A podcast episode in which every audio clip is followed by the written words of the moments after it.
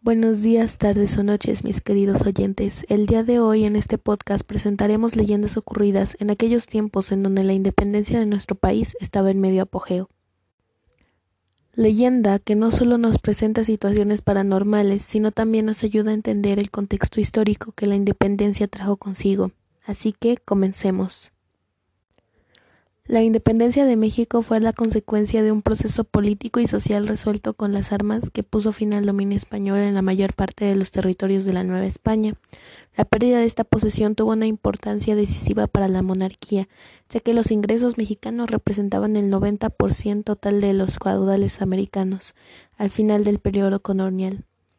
La guerra por la independencia mexicana inició el 16 de septiembre de 1810 hasta la entrada al ejército trigarante de la Ciudad de México, el 27 de septiembre de 1821. Por lo que empezaremos contando estas leyendas que sin duda alguna son algo de un valor cultural enorme. Leyendas. La Llorona. La leyenda de la Llorona ha trascendido las barreras del espacio y el tiempo hasta llegar a ser parte de la cultura del pueblo mexicano una mujer envuelta en un flotante vestido de blanco y con el rostro cubierto por un velo. Cruzaba con lentitud por varias calles y plazas de la ciudad iluminada por la luna, levantaba los brazos con angustia y lanzaba un grito desesperado. Este tristísimo ay se levanta en el silencio de la noche y luego desaparece entre ecos lejanos y al final terminaba con el grito más doliente en la plaza mayor. Allí se arrodillaba una mujer misteriosa, se inclinaba como besando el suelo y lloraba con un grito largo y penetrante. Después se iba, ya en silencio, lentamente hasta que llegaba al lago y en sus orillas se perdía. Se deshacía en el aire como la niebla o se sumergía en las aguas. La leyenda de la Llorona tiene tiene diversos elementos simbólicos la mujer, la maternidad atormentada, la noche, el agua, lo blanco, la voz y el silencio, la muerte de los hijos, la plaza y la luna, entre otros. Se cree que su origen proviene de los mitos prehispánicos. De hecho, en La Llorona se funden varias representaciones de diosas madres como Tonantzin, la que se adora en el Cerro del Tepeyac y que después se identificará como la Virgen de Guadalupe. Durante la colonia, la leyenda de La Llorona sufrió transformaciones. No podía hablarse de ella debido a que se consideraba herejía. Sin embargo, su esencia indígena no pudo romperse del todo se mantuvieron intactos distintos elementos la noche, la mujer vestida de blanco con el cabello largo y negro, el grito desgarrador de ay mis hijos y la presencia de agua, ríos o lagos. Existe un gran número de versiones sobre su presencia y lo que la obliga a lanzar lamentos por la noche. La llorona es, antes que nada, madre, pero es una madre atormentada por el insufrible dolor de haber perdido o asesinado a sus hijos. A veces se le identifica con la Malinche, la concubina indígena de Hernán Cortés, que llora arrepentida su traición a su pueblo indígena. Parecería que es un símbolo roto, que la antigua diosa sabía el destino de sus descendientes y nada puede hacer para evitarlo, con el cual destruye todo lo que una figura materna debe ser, fuerza protectora y benigna. Otra de las teorías sobre el origen de la Llorona cuenta que una mujer indígena se enamora de un español con el que tiene tres hijos, pero él nunca le propone matrimonio y la abandona para casarse con una española. La pobre mujer, al enterarse de la traición, presa del dolor, ahoga a sus hijos en el río. Luego, al darse cuenta de lo que había hecho, se suicida. Desde entonces su fantasma vaga por las riberas de los ríos diciendo ¡Ay, mis hijos! Dependiendo de la zona, la llorona ya no solo clama de angustia. Es una mezcla de divinidades prehispánicas y espectros de la tradición judeocristiana. Es la mujer atrayente que llama a los hombres en la noche, los seduce, los pierde o los lleva a la locura. Puede mostrar su rostro en forma de calavera o ser una mujer bellísima sin ojos. Y ya por último, la presencia del mito en la canción de La Llorona, un famoso sonistemo mexicano sin autor específico, muchos cantantes han creado o copiado versos que convierten esta canción en una historia de amor y dolor, quedando elementos de la leyenda original, el dolor, el llanto, la muerte y la presencia de una mujer fantasmagórica. La monja de la catedral. Cuenta la leyenda que en los años 50 y durante la intervención francesa en México, una monja de nombre Beatriz, quien vivía en un pequeño convento a las afueras del estado de Durango, se enamoró de un soldado francés cuyo cuartel militar estaba cerca de ese lugar. Todos los días y a la misma hora, el joven soldado paseaba en compañía de su tropa por la avenida principal frente al convento, y Beatriz siempre lo veía desde una ventana de su dormitorio. Un día el soldado de nombre Fernando llega a las puertas del convento pidiendo ayuda a la monja para que el ejército mexicano los había emboscado, y entre el intercambio de disparos salió herido. En ese momento, y al ver la desesperada situación del combatiente francés, Beatriz decide darle a Islo por un par de días mientras recupera su estado de salud. Con el paso de los días, Beatriz y Fernando se enamoraron uno del otro. Poco después el soldado tuvo que retirarse ya que era el fin de la consumación de la intervención francesa, no sin antes despedirse tristemente de su amada, a quien le prometió regresar algún día. Mientras su tropa buscaba un lugar en donde esconderse, el ejército mexicano dio con su paradero y fusiló a todos los soldados, entre ellos Fernando. Beatriz no sabía qué había pasado con su enamorado, porque ya tenía meses desde su partida. En ningún momento ella perdió las esperanzas y todos los días iba hasta el campanario de la catedral del pueblo a esperar el regreso de Fernando. Lamentablemente sucedió algo trágico. Una mañana, mientras el sacerdote abría la puerta principal del templo religioso, se percató del cuerpo de una mujer que yacía sin vida. Al parecer había caído desde el campanario desde una altura de más de treinta metros. Días después descubrió la identidad de la víctima, Beatriz, quien seguramente esperaba como de costumbre el retorno de su enamorado. Desde ese trágico suceso, algunos habitantes que caminan por los alrededores de la Catedral de Durango aseguran ver todas las noches la silueta de una mujer en el campanario. Será la difunta Beatriz que todavía sigue implorando la llegada de su amado. La venganza de la hechicera. Cuenta la leyenda que hace muchos años vivió en el pueblo de Tuquil, hoy ya tiene un rango de ciudad, una hechicera muy poderosa, quien para hacer sus embrujos acudía con frecuencia al panteón de esa localidad, así como al de otros pueblos cercanos para realizar oraciones, obtener tierra negra trabajada y la esencia de los espíritus que por ahí rondaban. Pero en ese entonces había mucha envidia entre la gente que hacía la magia negra, en especial sobre la hechicería ticuleña pues decían que ésta no respetaba las leyes sagradas y no era digna de ejercer los dones que tenía. Fue así que varios de sus compañeros decidieron poner un alto definitivo, y la única forma era asesinándola. Entre todos hicieron un poderoso encantamiento con el cual moriría en el interior del panteón de ahí, pues la hechicera al momento de tocar la tierra que ella trabajaba caería fulminada, cosa que en efecto sucedió.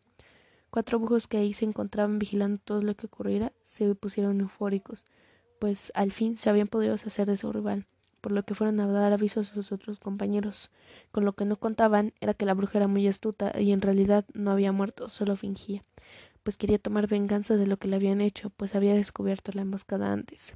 Y así, poco a poco, los hechiceros de la región fueron muriendo de la forma más cruel, de manos de quien iba a ser su víctima.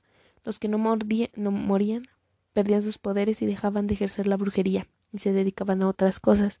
Sin embargo, ella sabía que tarde o temprano surgiría alguien con más poder y decidió irse de Tuquil a un pueblo lejano en donde nadie la conociera. Cada siete años se dice que a partir de ese momento toda la tierra del panteón de Tuquil se secó. Los árboles de los alrededores empezaron a morir y un extraño ambiente se vivía entre los pobladores cuando estos acudían a ver a sus difuntos, pues decían que casi no podían respirar y el ambiente se sentía muy pesado. Fue necesario llevar a hechiceros para que éstos purificaran el nuevo lugar y los santiguaran, ya que de lo contrario cosas malas podrían suceder ahí. Se dice que esto se tiene que hacer cada siete años, ya que de lo contrario los árboles se secarán de nuevo y una plaga o una tragedia desencadenarían la maldición, propiciando la muerte de mucha gente inocente que vive en los alrededores.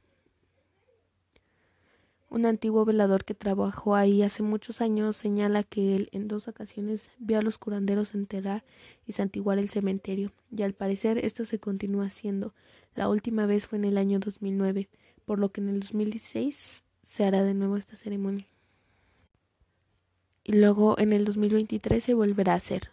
Lo interesante del asunto es que algunos presidentes municipales enterados de esto han permitido a lo largo de la historia que este ritual se realice, cediendo el permiso y incluso apoyando con lo que se necesite. Aunque al final de cuentas el permiso es de lo de menos. Los brujos que velan por la seguridad de su trabajo y de su pueblo lo han hecho y lo seguirán haciendo aún sin el permiso oficial. Un enemigo de la iglesia, el fantasma de Miscuac. La plaza lleva su nombre. Valentín Gómez Farías fue un radical político y presidente mexicano que durante la Guerra de Independencia liberó y financió un batallón para combatir a los españoles. Aparte de eso, su rasgo combativo lo llevó a manifestar de manera frontal su desprecio al clero, institución a la que consideraba un cáncer para el progreso del país. Esa enemistad con las sotanas también derivó en confrontarse con los conservadores de la época, y en su pecado lleva la penitencia. Cruz, cruz, nada de agua bendita, por favor. El llamado padre de la Reforma vivió en el barrio de San Juan, localizado en la zona de Miscuac. Allí tuvo una casona enorme que actualmente es el Instituto Mora. No fue un buen vecino para los habitantes católicos del pueblo en aquel entonces. Les molestaba mucho tener que compartir área con un liberal, con un anticlerical declarado. Su enojo era mayor por dos aspectos considerados blasfemos por los creyentes en el siglo XIX, la masonería de Gómez Farías y la prohibición a su esposa de profesar su fe católica. Mitos alrededor de su matrimonio refieren que le tenía impedido ir a misa, rezar el rosario y portar cualquier crucifijo o especulario. La animación a todo lo que fuera o tuviera que ver con la Iglesia católica se la llevó hasta su muerte en 1858. Antes de, despedirse de este mundo, le pidió a sus familiares, especialmente a su hija, que lo enterraran en el patio de la casona sin ningún ritual de por medio, mucho menos religioso. Le hicieron caso y su cuerpo fue sepultado en el jardín. Al enterarse de su deseo, jerarcas católicos avisaron a la familia que no iban a perdonarle su encono en vida y que tampoco iban a brindar servicios para su esposo eterno. Acusado de blasfemia, Gómez Farías fue condenado como persona maldita por representantes de la Iglesia. Nace así entonces el fantasma de Miscuac. Cuidado si te escucha orar. Pese a que sus restos fueron trasladados a la Rotonda de los Hombres Ilustres en 1933, el espíritu de Valentín Gómez Farías permanece en Miscuac, sitio donde fue maldecido y donde quiso ofrendar a su alma como un acto de rebeldía contra el clero, lo que conlleva incluir a creyentes y conservadores, mientras que en la rotonda de los hombres ilustres dicen que se escucha la voz de una mujer rezándole plegarias por las noches para que descanse en paz por la eternidad, su esposa. El padre de la Reforma vaga en su barrio protegido de cualquier acción católica que vele por su alma. Nada ni nadie puede contra su voluntad, porque cuenta la leyenda, el legado masónico lo cuida con una herencia de rituales desconocidos. Justo ahora, con motivo de las fiestas patrias, muchas leyendas y mitos se cuentan acerca de la independencia de México. Monte de las Ánimas. La leyenda. El relato transcurre en la ciudad de So en el llamado Monte de las Ánimas durante el Día de los Difuntos. Alonso y Beatriz, hijos de los condes de Borges y Alcudiel, se dirigen junto a sus padres a una cacería en el mencionado monte. Alonso comienza a contar por qué en este lugar le llaman el Monte de las Ánimas. Ese monte pertenecía a los templarios desde que los árabes fueron expulsados de la ciudad. Esto enfadó mucho a los nobles de Castilla, lo que derivó en una sangrienta batalla en el lugar. Los cuerpos de templarios y guerreros fueron enterrados en la capilla. Al llegar la noche de difuntos, las almas de los enterrados ahí se levantan y se escuchan susurros y alaridos. Una vez en casa, Alonso regala una joya a su prima Beatriz. Ella se da cuenta de que ha olvidado en un monte una cinta azul y convence a Alonso para que vaya a buscarla y así hacerle un regalo.